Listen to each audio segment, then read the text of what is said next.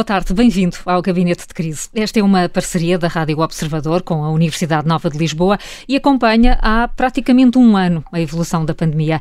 Na segunda parte do programa voltamos ao tema que marcou a semana. A Agência Europeia do Medicamento garante a segurança e eficácia da vacina da AstraZeneca, mas a suspensão decidida por vários países marca um abalo na confiança do processo. Vamos estar eh, por isso daqui a pouco com o professor da Faculdade de Farmácia, João Gonçalves, eh, que é também diretor do Instituto de Investigação do Medicamento. Mas agora chamamos já a Sónia, coordenadora do Centro de Investigação da Escola Nacional de Saúde Pública, e o Pedro Pita Barros, professor de Economia da Universidade Nova de Lisboa. Temos o número da semana. Muito boa tarde aos dois, bem-vindos também. Sónia, qual é o seu número? Uh, uh, boa tarde, o meu número é o 1000 e escolhi este número porque se estima que terão ficado por diagnosticar mais de mil cancros, eh, nomeadamente da mama, do colo do útero, colorectal, só em 2020 devido à Covid, segundo dados da Liga Portuguesa contra o cancro. Eh, como assistimos, a pandemia da Covid de facto interrompeu ou interferiu abruptamente com programas de rastreio e de tratamento do cancro. E esta não foi só uma situação específica de Portugal, pois, de acordo com Organização Mundial de Saúde, um em cada três países da região interrompeu parcial ou totalmente os seus serviços oncológicos, exatamente por causa da pandemia. Também, segundo a Sociedade Portuguesa de Oncologia, esta terá levado a uma quebra significativa no diagnóstico de novos cancros devido à redução dos programas de rastreio, consultas, mas também ao receio das pessoas em procurarem os seus médicos, adiando exames e consultas. E neste sentido, a população não deve mesmo inibir-se de procurar resposta aos seus problemas de saúde, pois este receio pode trazer consequências graves. Por outro lado, é importante que se continue nos esforços de incentivar a população a não adiar ou deixar de fazer exames de rotina e a continuar a visitar regularmente o médico assistente. Do lado dos serviços, e em linha também com a diminuição da pressão uh, exatamente nos serviços de saúde e, e relacionada com a diminuição dos casos de Covid, importa agora planear e implementar de forma urgente planos de recuperação, diria eu, quase do tempo perdido. E coloquei hoje a ênfase no cancro, mas de facto serve para chamar a atenção de todas as outras doenças que são causas muito importantes de morbilidade e mortalidade. E temos falado tanto aqui no gabinete de crise das doenças não Covid. Pedro, que número é que escolheu para hoje? Eu escolhi desta vez um número baixinho, escolhi o número 3. Número 3, os três dias em que se suspendeu a aplicação da vacina da AstraZeneca em Portugal e noutros países da Europa. Eh, as outras vacinas continuaram a ser aplicadas, mas esta teve parada. A aplicação desta vacina esteve parada. Foram poucos dias, mas foram dias de espera, não propriamente de incerteza, mas foram dias em que a Agência Europeia do Medicamento esteve a preparar a sua avaliação sobre um potencial risco adverso que foi encontrado, eh, muito raro, eh, e a, e a Agência Europeia do Medicamento acabou por concluir que não há um risco acrescido de, de coágulos, que é o problema aqui em causa, face ao que é usual aparecer fora da pandemia. E o que sucede aqui é que, como quem é vacinado está agora uh, muito mais atento a tudo o que se possa suceder e se registra tudo o que sucede com essas pessoas, acabam por aparecer uh, situações que, sendo normais, uh, podem ter interpretações de, de algum receio. E neste caso não há qualquer prova ainda de uma relação causa-efeito, não se espera que, te, que, seja algo que, venha a ser detectado.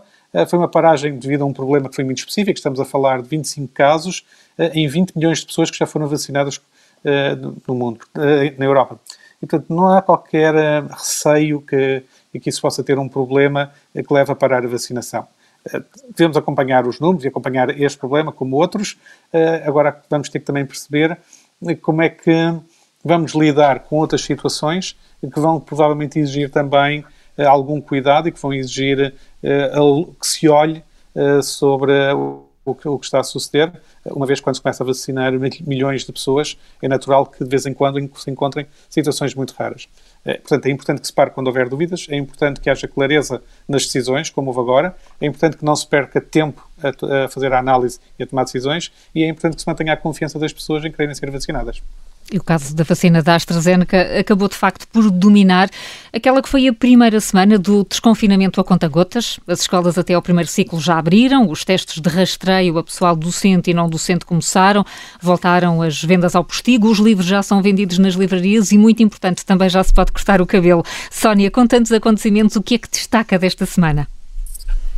Olha, esta semana, eh, até como estava a dizer, eh, que foi o princípio, no fundo, da abertura, um, acaba por não haver muito ainda para se dizer de qual será o impacto que esta abertura gradual uh, terá na evolução. Portanto, temos de facto que aguardar aqui mais uh, alguns dias para se começar a perceber um, como é que este processo de abertura e qual o impacto que, uhum. que está a ter na evolução epidemiológica. Dirá que mais uma Mas semana, aqui... Sónia, já conseguimos começar a ter um retrato do que foi este, este início de abertura?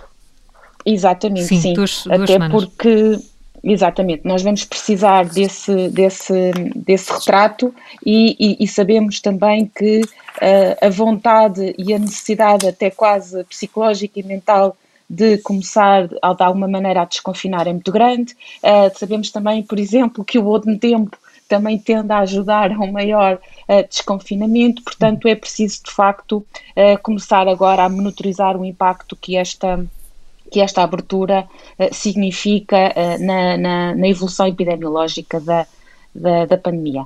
Mas, uh, de facto, aqui nesta semana acabou por, exatamente também porque não há estes dados, acabou por ficar muito associada às vacinas e ao plano de vacinação.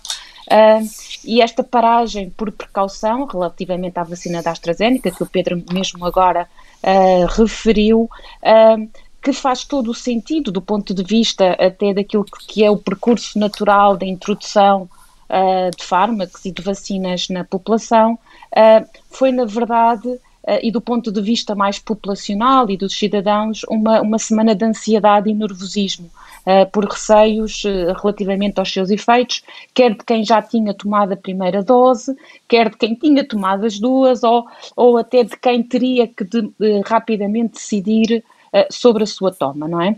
E aqui eh, é de facto muito importante, nós começámos a ver já esse trabalho a ser feito, mas é muito importante reforçar a confiança uh, da vacina. Uh, talvez tenha que se fazer um pouco mais do que apenas uh, vir dizer que é segura, porque de facto os receios foram, foram grandes e também nesta preparação de que provavelmente, eh, diríamos quase com toda a certeza, novos, novos percalços vão acontecer no futuro e, portanto, era preciso também preparar a população para, para esse sentido. Muito interessante também nesta semana, e ficaria no meu comentário por, pelas questões da vacinação, de que diria eu que houve quase uma quebra no mito da não utilização ou da potencial não utilização de vacinas desenvolvidas por outros países fora do contexto europeu ou americano. Uh, por exemplo, uh, ouvimos começar a falar esta semana da utilização da vacina russa em Portugal e outras que têm também já estão a começar a ter aprovação das entidades europeias. E, um, por exemplo, nesta vacina russa, a desconfiança inicial pela rapidez com que surgiu, as próprias dúvidas que suscitaram, que suscitou na comunidade científica internacional, podem mais uma vez influenciar a percepção face a esta vacina, que pelo menos ao nível da comunidade científica parece estar rapidamente a mudar e, e esta vacina já está registada em 25 países, a ser produzida também em 5 e segundo dados publicados no início de fevereiro na Lancet, terá uma eficácia de 91,6%, eh, penso eu. E, portanto, a, a tal Sputnik eh, é provavelmente uma vacina que poderá vir até ser produzida em vários países da Europa brevemente e seguindo-se a tua utilização. Hum. Portanto, diria que para além destas quatro vacinas já aprovadas, poderão estar no caminho outras novas vacinas e, e, portanto, esta questão de facto da confiança e da adesão é muito importante e, e, uma coisa está interligada com a outra, uhum. portanto é necessário pensar como um todo nesta, nesta, nesta questão das, das vacinas e do programa de vacinação. Sónia, se ainda tivemos tempo, nesta primeira parte ainda lhe vou perguntar porque é que é preciso fazer mais do que dizer eh, que a vacina é segura, o que é que se pode fazer mais, mas vamos já chamar o Pedro, eh, porque eh, a Sónia já explicou, ainda é muito cedo para que os indicadores reflitam o desconfinamento desta semana, por isso por onde é que quer também olhar para, para o que aconteceu nestes últimos dias? em três pontos diferentes. O primeiro, é, nos principais indicadores, apesar de tudo, podia ter havido um efeito de antecipação das pessoas da, da reabertura e terem começado a circular mais e a criar novos casos, eh, e, e por isso eh, a descida dos números de novos casos, que esta semana foram menos de 500 por dia em média, e a descida dos internamentos e das pessoas em unidades de cuidados intensivos e dos óbitos continua a ser um bom sinal. Eh, é certo que reflete ainda uma parte da, da situação diante da reabertura progressiva. Parênteses aqui, estou a usar o termo introduzido pelo Primeiro-Ministro, que na verdade eu acho mais feliz que desconfinamento. Vamos começar a enraizar a ideia de gradualismo para nós todos nos habituarmos à ideia que isto vai ser um processo uh, regular, mas não deixa de ser a continuação de bons sinais. Esse é o primeiro elemento a assinalar. O segundo elemento a assinalar é à volta da palavra-chave que eu escolhi para, para esta semana. Estive quase a mudá-la agora. Depois da, da, introdução da Carla, estive quase a mudá-la para corte de cabelo. um, como, como sinónimo de, de, algum retorno à normalidade. Mas é, vou afinal manter na palavra que tinha pensado inicialmente, que é o acompanhamento. Isto porque podemos passar a acompanhar a evolução daquele quadro colorido que foi apresentado pelo Primeiro-Ministro para representar o que está a acontecer. Nós sabemos que vai ser preciso muitos outros indicadores, uh, por exemplo, sobre a capacidade do sistema de saúde, sobre a intensidade de realização dos testes, seja para despiste, seja para confirmação de sintomas. Uh, se calhar devíamos ter também indicadores uh, com alguma regularidade diferente, se calhar mês a mês, sobre a imunidade geral na população, através de uma amostragem que fosse feita com outros testes, e, ter a, e vamos ter que ter a calma de saber interpretar estes resultados. Agora, aquilo que, o que chama a atenção aqui é, sendo aquele quadro interessante como forma de fixar a nossa, a nossa imagem, fixar uma imagem na nossa cabeça, o que aliás já está a, falar, a acontecer, já muitos falamos do famoso R, não é? Eu acho que o nome vai ficar carinhosamente no nosso imaginário. Nós sabemos que esse valor vai tender para 1. Por exemplo, se tivéssemos durante um mês inteiro 10 casos todos os dias, era, um bom, era uma ótima situação, só tínhamos 10 casos todos os dias, mas esse R estaria a tender para 1. E, portanto, a nossa própria interpretação vai ter que ser ajudada com, este, com estes quadros. Tivemos, também um sinal positivo de um documento da DGS a mencionar alguns automatismos quanto a aumentar as pessoas que estão a fazer inquéritos epidemiológicos se houver um aumento de casos. Portanto, começamos a ter instrumentos adicionais que não sejam apenas os números habituais para conhecer o que está a acontecer e para parar e as cadeias de transmissão quando elas começarem a ocorrer, seja por iniciativa própria, seja por iniciativa das autoridades de saúde. E, portanto, é saudável que haja várias formas de acompanhar a evolução da pandemia eh, e, portanto, este quadro colorido do, do Primeiro-Ministro se lançou esta, esta corrida a ter diferentes instrumentos, eu acho ótimo.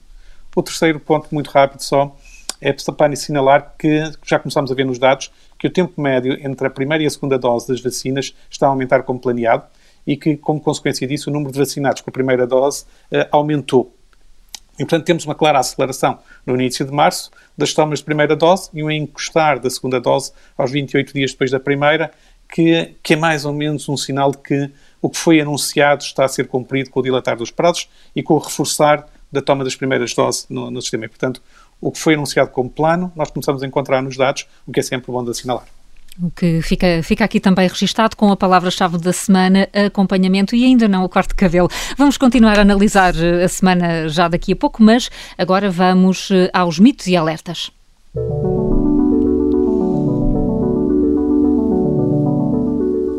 São ideias, avisos, chamadas de atenção para deixar bem claro antes do intervalo. A Sónia, e apesar dos bons indicadores em Portugal, quer deixar um alerta, até na lógica deste acompanhamento que o Pedro estava a defender há pouco, não é? Sim, exatamente. O meu alerta vai para que Portugal está em contraciclo em relação à Europa, em termos de casos de Covid, o que são ótimas notícias, mas não deixa de ser um alerta para o verão. E depois do mês de janeiro, o pior desde o início da pandemia, Portugal destaca-se por apresentar agora uma tendência de redução eh, dos novos casos de infecção, ao contrário de outros países europeus que começam a confinar novamente. Mas aqui eu diria que a economia precisa que este desconfinamento seja rigoroso, com testagem em massa e aumento da vacinação até para o verão que se aproxima. E o alerta fica exatamente que quando a Europa começar a desconfinar, e as viagens começarem a aumentar no início do período de férias, precisamos nós, em Portugal, de estar em ciclo com os restantes países, principalmente com os destinos turísticos nossos concorrentes.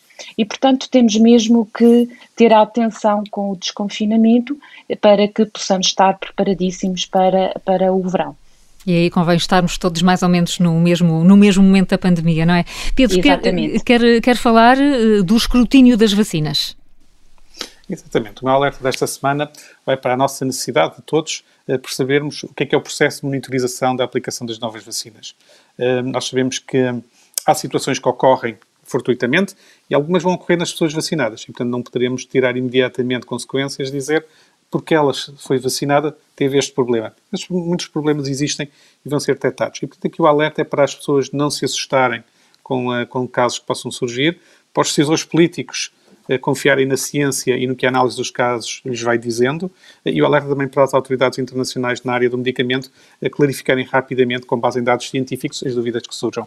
E, portanto, no fundo, o, alerta é vamos ter que ser todos. Um, bastante cuidadosos e, sobretudo, não entrar uh, em extremos de, face a qualquer problema que seja anunciado, até se descobrir se é de facto um problema ou não. Pedro, mas uh, há este risco de começarmos a ter uma atenção eventualmente até excessiva a algum caso que aconteça e que não tem relação com a vacina, mas a dúvida pode instalar-se mais nestes, nos próximos tempos, depois do que aconteceu esta semana?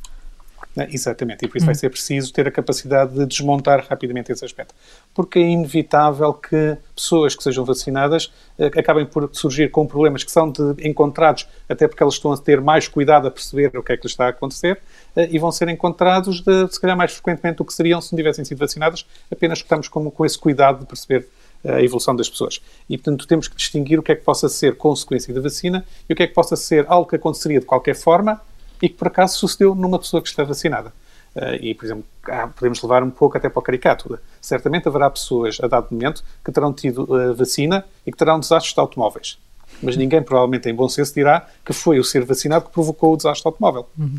E, portanto, nós temos que perceber, no fundo, quantos desastres de automóveis, portanto, situações que nós não gostamos que aconteçam, mas que sucedem por vezes, têm ou não relação com a vacina. Fica bem claro com esse exemplo. É preciso então manter a confiança nas vacinas, mas com a capacidade de monitorizar o que está a acontecer e já agora olhar para o resto da Europa e para os países que estão a enfrentar um aumento do número de infecções. Voltamos já a seguir ao intervalo para as notas de esperança e depois para analisar estas dúvidas criadas em torno da segurança da vacina da AstraZeneca. O nosso convidado é João Gonçalves, professor da Faculdade de Farmácia e também diretor do Instituto de Investigação do Medicamento. Até já.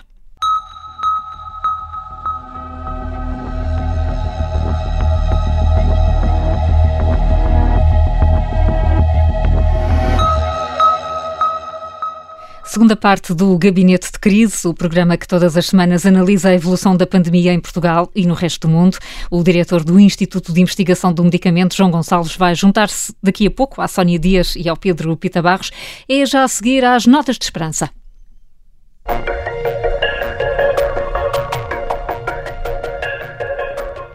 É sempre assim que começamos, com otimismo, a segunda parte do Gabinete de Crise. Qual é a sua nota de esperança, Pedro? A minha nota de esperança esta semana vem da, da queda que estamos a observar nos casos de Covid-19 nos lares, seja nos residentes, seja nos funcionários. Isto significa que também em Portugal começamos a ver os efeitos que têm sido encontrados noutros países, nomeadamente Inglaterra e Israel, que embora mostrando que estamos longe da, da imunidade do grupo global, pelo menos parte dos mais vulneráveis, e nós vimos durante a pandemia que a vulnerabilidade das pessoas nos lares era grande, estão a ser conseguidos melhor protegidos agora, estão a ficar com maior proteção. Eh, e já tínhamos visto esses efeitos de alguma forma num estudo dos eh, profissionais de estudo no Hospital de São João, se não estou enganado, eh, mas agora começamos a ter os primeiros sinais de proteção dos idosos. E, portanto, começam a dar a esperança de que estamos mesmo, se não estiver tudo ultrapassado até ao verão, pelo menos os casos mais severos e a mortalidade estarão a ser contidos pela, pela presença da vacina. E, portanto, a confirmar-se na Pedro, agora perdemos uh, o contacto da ligação com o Pedro Pita Barros, que nos estava uh, a dar a nota de esperança e os efeitos práticos que a vacinação nos lares uh, já estão a ter na proteção dos utentes e também dos funcionários. Não sei se, Pedro Pita Barros, conseguimos restabelecer contacto. Penso que ainda não. Sónia, vamos, vamos assim, vamos à sua nota de esperança. O que é que trouxe enquanto tentamos recuperar aqui a ligação com o Pedro? Sónia. A minha nota de esperança vai, como penso que não poderia deixar de ser, para o facto da, da EMA ter fazi, eh, feito sair ontem o parecer de que a vacina uh, da AstraZeneca é segura e eficaz e que não há evidência da associação ao aumento de risco de eventos tromboembólicos, que são os tais responsáveis pelos coágulos sanguíneos. E que vão continuar naturalmente a monitorizar os estudos relacionados com a vacina e com as suas reações adversas. a boa nota vai para a nota de esperança para a rapidez na resposta deste comitê, que uh, pode também ser uma boa, uma boa notícia para potenciais percalços no, no futuro, mas fundamentalmente também para a ideia de que assim vamos poder retomar a vacinação, no sentido em que também esta paragem não tenha um efeito uh, importante no programa de vacinação e que a meta de vacinar 70% da população adulta até ao final do verão possa de facto ser uma boa, uma realidade e, e é nota de esperança para que de facto no verão já estejamos todos uh, em maior segurança. Vamos chamar também já o nosso convidado. A Sónia eh, falou aqui da, uh, do parecer da Agência Europeia do, do, medicamento que acabou, uh, de alguma forma, por trazer alguma tranquilidade em relação à segurança da vacina da AstraZeneca. João Gonçalves é professor da Faculdade de Farmácia, é diretor do Instituto de Investigação do, do Medicamento e é também o nosso convidado desta semana. João Gonçalves, bom dia, bem-vindo. Olá, está-me a ouvir? Estamos perfeitamente, sim. O problema está, está com o Pedro Espita Baixo, que, que, vamos recuperar certamente, mas para já, uh, João Gonçalves, ajude-nos a perceber o que é que se passou esta semana. A Sónia Dias uh, já enquadrou e deu, uh, trouxe um olhar positivo sobre a forma como as instituições funcionarem, funcionaram, mas a questão é, é normal que um medicamento novo que entre no mercado suscite este tipo de cautela como verificámos, ou houve aqui algum efeito dominó um pouco mais irracional, digamos assim? Quer dizer, é, é, eu penso que foi uma conjugação dos dois fatores, não é? Nós sabemos e, e temos essa experiência ao, ao longo de dezenas de anos de que os medicamentos mais novos, quando entram no mercado, têm sempre uma etapa, um tempo uh, de desenvolvimento clínico, aqueles, aqueles uh, ensaios clínicos, mas depois há, uma, há, há toda esta parte da segurança do medicamento que ao longo de, de, meses e anos vai sendo, vai sendo avaliada. E, portanto, isso é uma coisa normal que não é só para as vacinas, mas, mas para outros medicamentos. No, depois houve esta questão de esta histeria eh, de grupo, não é? Uhum. Não é imunidade de grupo, mas é uma histeria, uma histeria de grupo, em que fundamentalmente houve, ah, enfim, as atenções estão sempre um bocadinho exacerbadas com a, com a AstraZeneca, e não, enfim, isso é outra questão que se calhar podemos avaliar porquê, mas hum, parece que houve aqui uma pressão muito grande para que a EMA rapidamente, ou os comitês, normalmente o, o Comitê de Farmacovigilância da EMA, pudesse rapidamente avaliar todos os dados que tinham à, à sua disposição.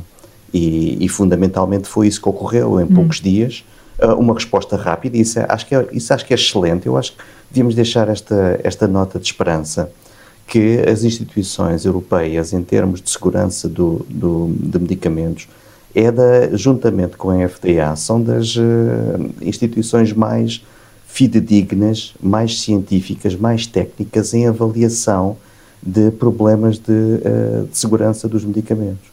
E, portanto, se nós não identificamos com esta pequena quantidade de incidência de, de, de eventos tromboembólicos, estas pequeninas é estes pequenos eventos que realmente, até se compararmos com as vacinas da Pfizer, com a vacina da Pfizer, são relativamente semelhantes. Há aqui, se calhar, houve aqui uma, uma talvez uma exacerbação demasiadamente uh, extemporânea para a AstraZeneca, mas que realmente foi, uh, realmente o que aconteceu pela EMA foi uma rapidez com que uh, se deu esses resultados. Uhum. Isso vai continuar a ocorrer, claramente.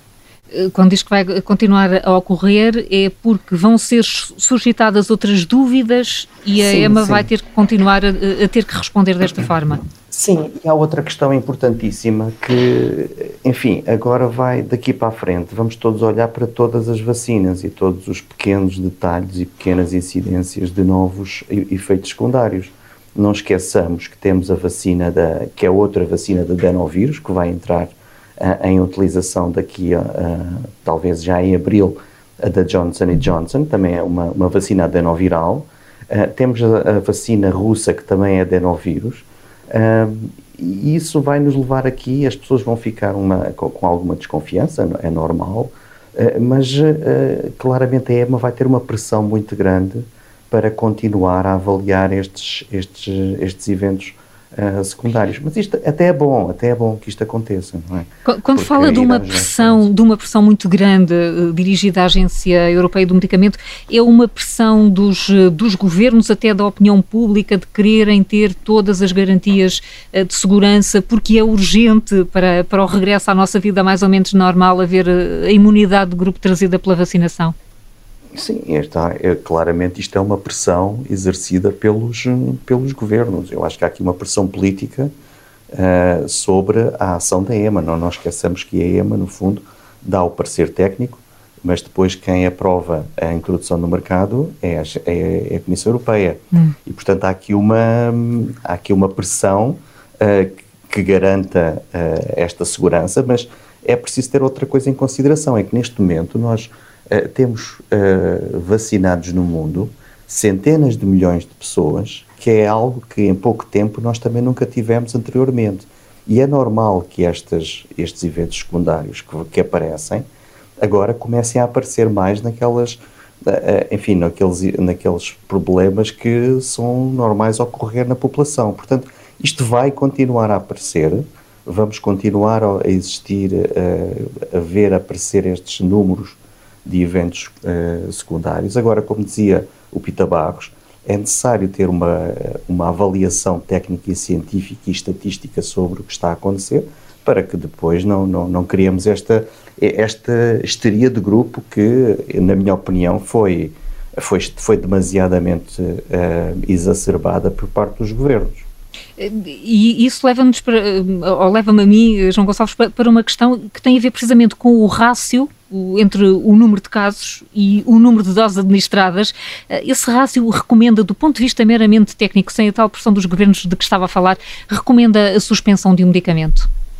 Eu, eu, eu sinceramente acho, eu sinceramente acho que não. Eu sinceramente acho que não. Estes eventos tromboembólicos, é, há aqui duas questões que se calhar as pessoas também têm que ver. Uma coisa é os números e outra coisa é o tempo é, quando estes eventos apareceram. Ou seja, rapidamente uh, houve aqui uma detecção que houve muitos eventos tromboembólicos que começaram a aparecer. Ou seja, pessoas que começaram a ter hemorragias, uh, hemorragias uh, cerebrais, um, alguns, algumas tromboses, isto apareceu muito rapidamente.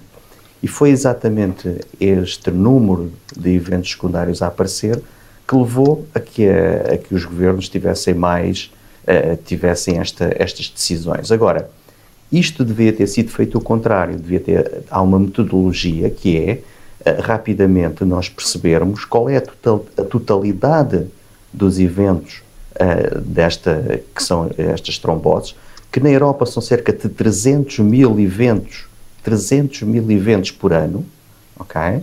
E se nós pensarmos neste número total, nós estamos a pensar aqui num, eh, num número que nós temos de 30 ou 40 em 5 milhões de pessoas vacinadas. E, portanto, este número é relativamente pequeno e não, eh, e certamente que não, eh, na minha opinião, não havia aqui uma, uma razão para suspender a vacina. Havia certamente uma, uma necessidade muito grande da EMA rapidamente dar essa, essa, fazer essa avaliação, mas suspender a vacina para mim foi uma, uma uma ação muito drástica. E porquê? Nós sabemos que em outras vacinas, e há casos, há um caso muito interessante no Japão, que é um caso em que se suspendeu a vacina, por exemplo, para, vacina, para quando eh, a vacina do HPV. E o HPV, no fundo, o cancro cervical é, é, é terrível, não é? E quando eles suspenderam, por uma questão apenas de qualidade de alguns lotes, as pessoas deixaram de ter confiança na vacina. Houve um aumento de mortes uh, relativos a este tipo de cancro, e isso foi muito pior do que o dos casos possíveis que, de efeitos adversos que tivessem uh, sido ocorridos. E, portanto, eu acho que isso aqui é um problema na minha opinião, foi o maior problema nestes últimos dias. É? Portanto, estes, e no caso português, estes três dias podem ter um efeito maior. Estamos, uh, João Gonçalves, parece-lhe perante agora uma crise de confiança desta vacina ou das vacinas em geral? Pois, é, é, é que o meu problema agora não é já a vacina da Astra, já é o problema é que é o problema de todas as vacinas e as pessoas vão, claramente as pessoas vão, talvez não vão deixar de, de, de se vacinar com a da Astra, mas se calhar vão ter algumas reticências em não ser vacinado já, não serem vacinadas já. E a minha, uh, eu gostaria de ver agora, se calhar no próximo mês, qual é a avaliação que nós fazemos da confiança das pessoas, quando ela já neste momento já estava muito alta. Penso que há um estudo que mostra já 80% ou 90% de confiança dos portugueses na, na, na, vacina, e se calhar ela vai diminuir. E isso é que, agora aproximando-nos do verão, que era uma altura crucial para a vacinação, para que nós nos protegêssemos depois uh, com a entrada do, uh, na entrada do outono, uh, e isso faz-me faz ficar preocupado uhum. que potencialmente possamos ter aqui outro problema, não é? Pedro Pita Barros, agora já com ligação restabelecida, até que ponto é que casos como este, da AstraZeneca, podem abalar o, o processo de vacinação mais globalmente? Bom, eles podem levantar as questões de desconfiança e, sobretudo, dar munição para, para as campanhas anti-vacinas que existem, que têm existido nos últimos 30 anos né, por todo o mundo, dar-lhes munição para começarem a dizer estão a ver que afinal isto não, é assim tão bom. E aqui eh, só se consegue evitar e mantendo uma informação constante, mantendo clareza eh, na comunicação, mantendo rapidez na, na decisão eh, e mantendo a calma. E, e, dentro deste processo todo, a EMA teve rapidez a dar a sua a informação que era precisa. Os governos dos países é que tiveram um pouco de pânico a mais na reação ou algum efeito estratégico que quisessem transmitir sobre a vacina da AstraZeneca, mas claramente não estiveram bem como, como deveriam estar. Tinham ter tido a calma suficiente para dizer, ok, mesmo que seja uma questão de precaução, até podiam parar, mas usar um discurso diferente uh, de dizer que, como procedimento, sempre que existe uma alerta, nós vamos fazer isto, não é por desconfiança, é por processo.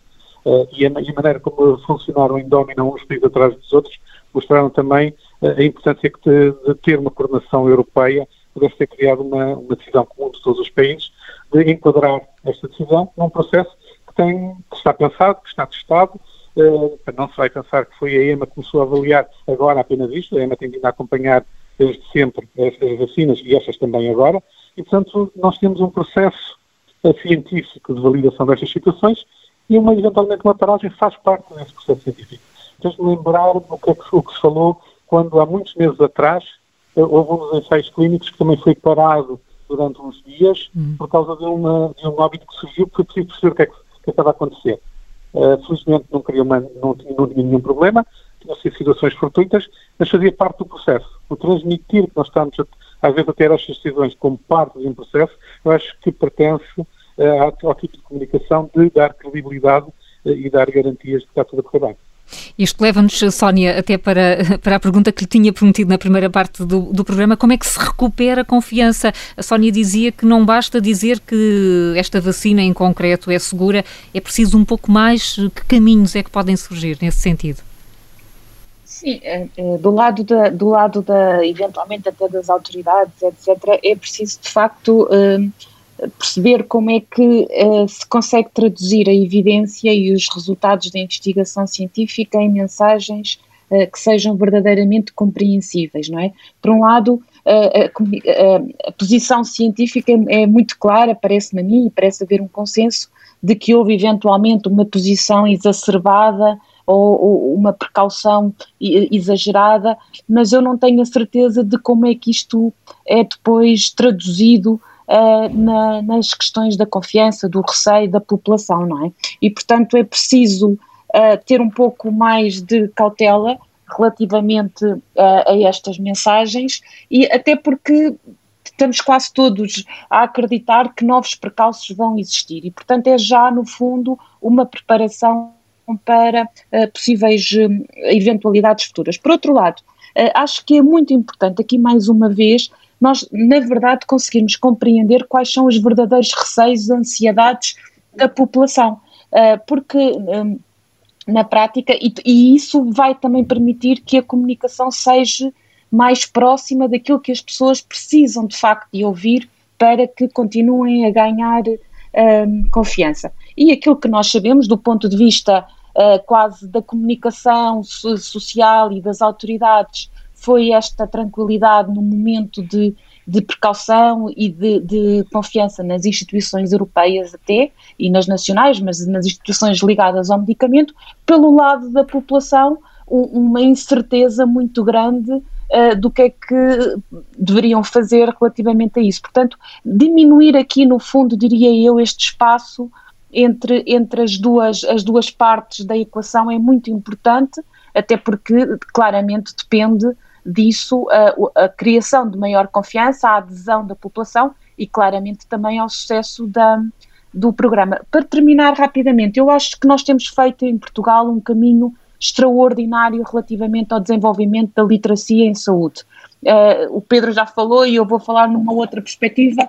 O tal R, que é um conceito muito difícil, entrou no vocabulário uh, e isto mostra, é um exemplo muito concreto de que de facto é também uma oportunidade de envolvermos mais as pessoas nas decisões da sua saúde e, e na, na, procura e na motivação para saber, para saber mais e estar mais informado. Portanto, eu diria que também é uma oportunidade nesse sentido. E isso, Sónia, essa, deixa até é ótima para, para uma questão que está a ser lançada agora, João, eh, João Gonçalves, e gostava de ouvir sobre este uh, direito ou não de um utente poder escolher a vacina que, uh, que vai receber. Isto faz-lhe sentido, João Gonçalves? A mim não me faz sentido o doente escolher a vacina. Eu acho que isso, neste momento, se, se isso acontecesse, seria seria dramático até em termos logísticos, que daqui nada tínhamos que ter todas as vacinas preparadas e a pessoa escolhia a que tivesse lá disponível.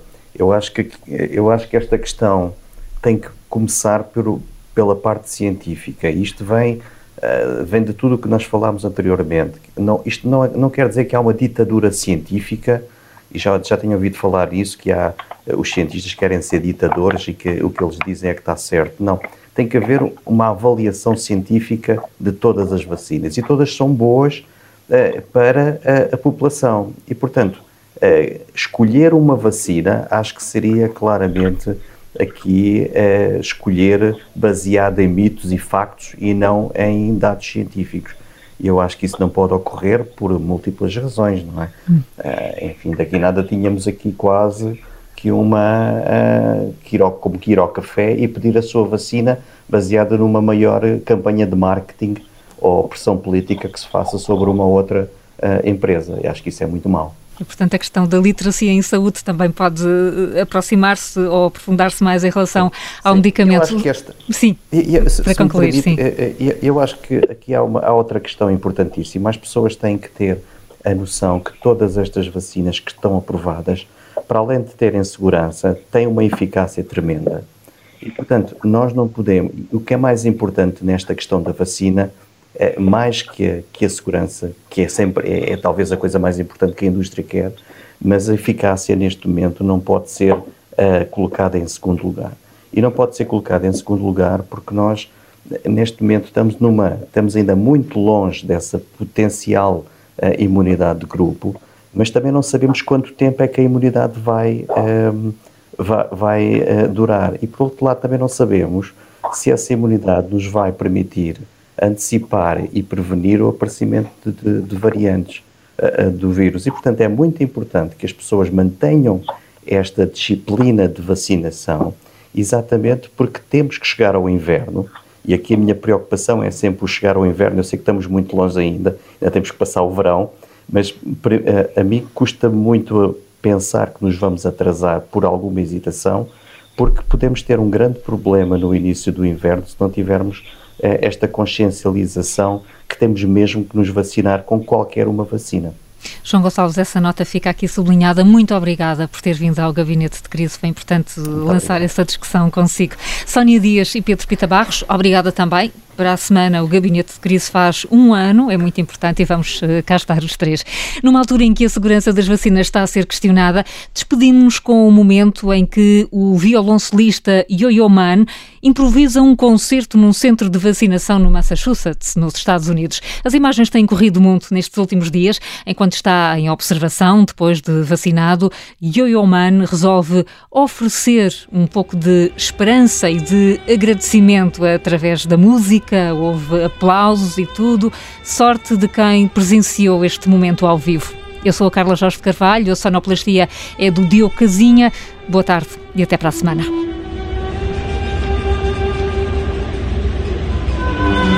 Música